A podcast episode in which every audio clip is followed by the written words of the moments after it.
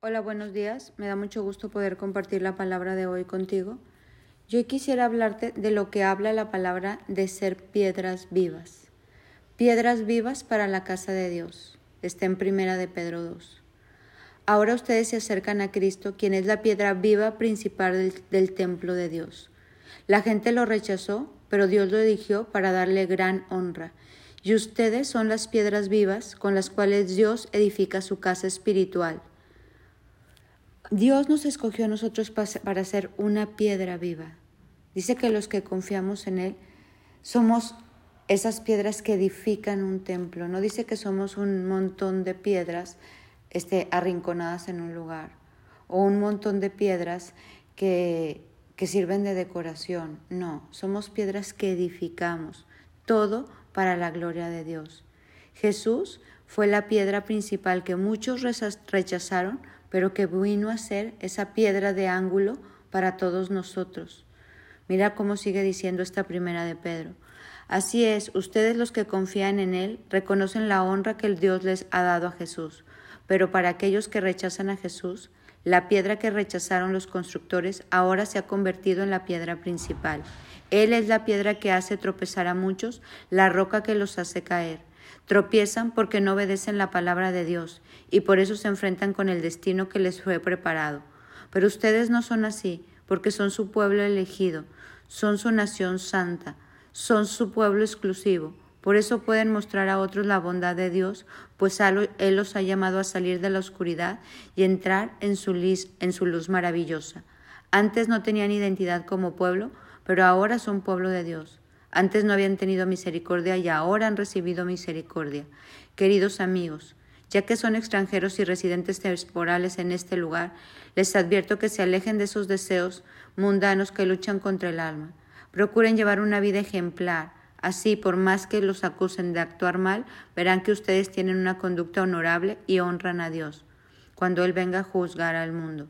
Sométanse a las autoridades, ya sea el rey, a los funcionarios, a los hombres que él ha nombrado, pues ellos y el rey los ha mandado a que castiguen a aquellos que hacen el mal y que honren a los que hacen el bien. La voluntad de Dios es que la vida honorable de ustedes haga callar a la gente ignorante que los acusa sin fundamento alguno. Bueno, a mí me impacta cómo Dios a todos nos llama, como vayamos ayer a ser un cuerpo en Cristo, a ser una piedra viva. No debemos dejar que nada nos apague en nuestro llamado de Dios. Las piedras se apagan, el cuerpo deja de funcionar cuando uno deja de hablar de Cristo. Hay ojos que no ven, ¿verdad? Que dices, hay una persona ya no vio, hay manos que a lo mejor se paralizan con artritis. Yo me imagino que hay gente que, que a lo mejor este, pues no puede caminar bien, hay gente que es muda, hay gente que no escucha y esos órganos se paralizaron por diferentes circunstancias. Y Dios en lo espiritual, quiero que lo visualices así, no estamos paralizados en nada. Tenemos que ser una piedra, piedra viva que edifica. Todo hombre que se acerca a Dios está llamado a servir a Dios. Está llamado a ser una piedra viva que está levantando un edificio en construcción, no solo su vida, sino la vida de todos los que lo rodean, la vida de los que pueden alcanzar.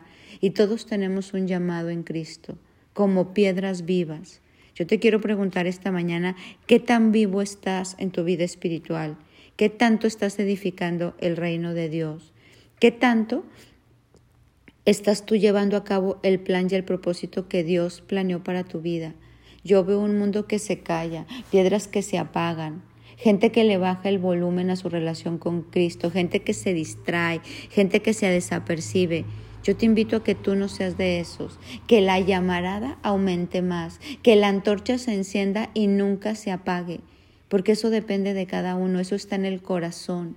Y a medida que hay más antorchas encendidas que nunca se apagan, es como vamos a edificar juntos en un lugar la vida que Cristo planeó para nosotros. Es como juntos podemos levantarnos y llevar a cabo el plan de Dios para nuestra vida. Nosotros somos el templo de Dios y el Espíritu Santo vive en nosotros. Eso dice Corintios. Y mientras más estamos pegados a Dios, hay más fuego, hay un avivamiento. Y tiene que ser unidos con otros, pero todos sirviendo, todos trabajando. Porque es ahí donde podemos crecer y multiplicar no solo tu relación con Dios, sino el propósito de Dios para tu vida. Yo no conozco una persona en la Biblia que haya levantado y que haya llegado a ser ese gran hombre de Dios solo. No existe. Por eso necesitamos todos ponernos la pila. Hoy te quiero invitar a, entusiasmarte, a participar como piedra viva en lo que Dios tiene planeado para ti. No te quedes como un ladrillo arrumbado. Te tienes que unir a mucha gente y juntos Jesús se unió a doce, levantar, pero todos trabajando.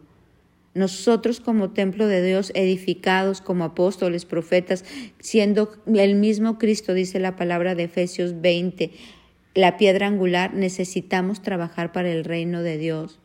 Él dice que todo el edificio bien ajustado va creciendo para ser un ejemplo santo para el Señor.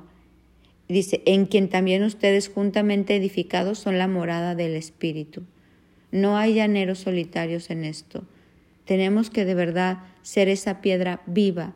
Hoy quiero soplar aliento de vida en ti y que entre este espíritu, que las palabras se escriban en tu mente y en tu corazón, que la palabra empiece a cobrar vida, que seas como un torbellino, un tsunami de palabra donde tú te mueves y se lleva la palabra y donde te juntas a otros y juntos podemos edificar el templo de Cristo, unos en dos manos, otros pies, otros ojos, piedras vivas, no piedras apagadas, no piedras estáticas, no piedras que se van perdiendo su capacidad de dar, no antorchas apagadas, no un cerillito por ahí, que hoy el fuego del Espíritu Santo avive de tal manera tu corazón que tú seas un instrumento que da vida, que está en movimiento y que está sirviendo en el reino de Dios.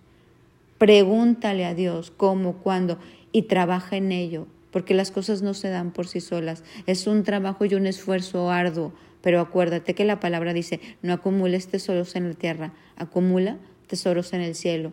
Y todo lo que tú haces para Dios es acumulando tesoros en el cielo. Pues hoy te dejo esta reflexión. Tú eres la casa de Dios.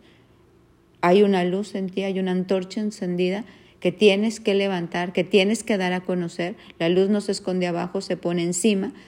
De, y así tus buenas obras y lo que tú haces glorifican a Dios. Seamos piedras vivas. Que tengas un bendecido día.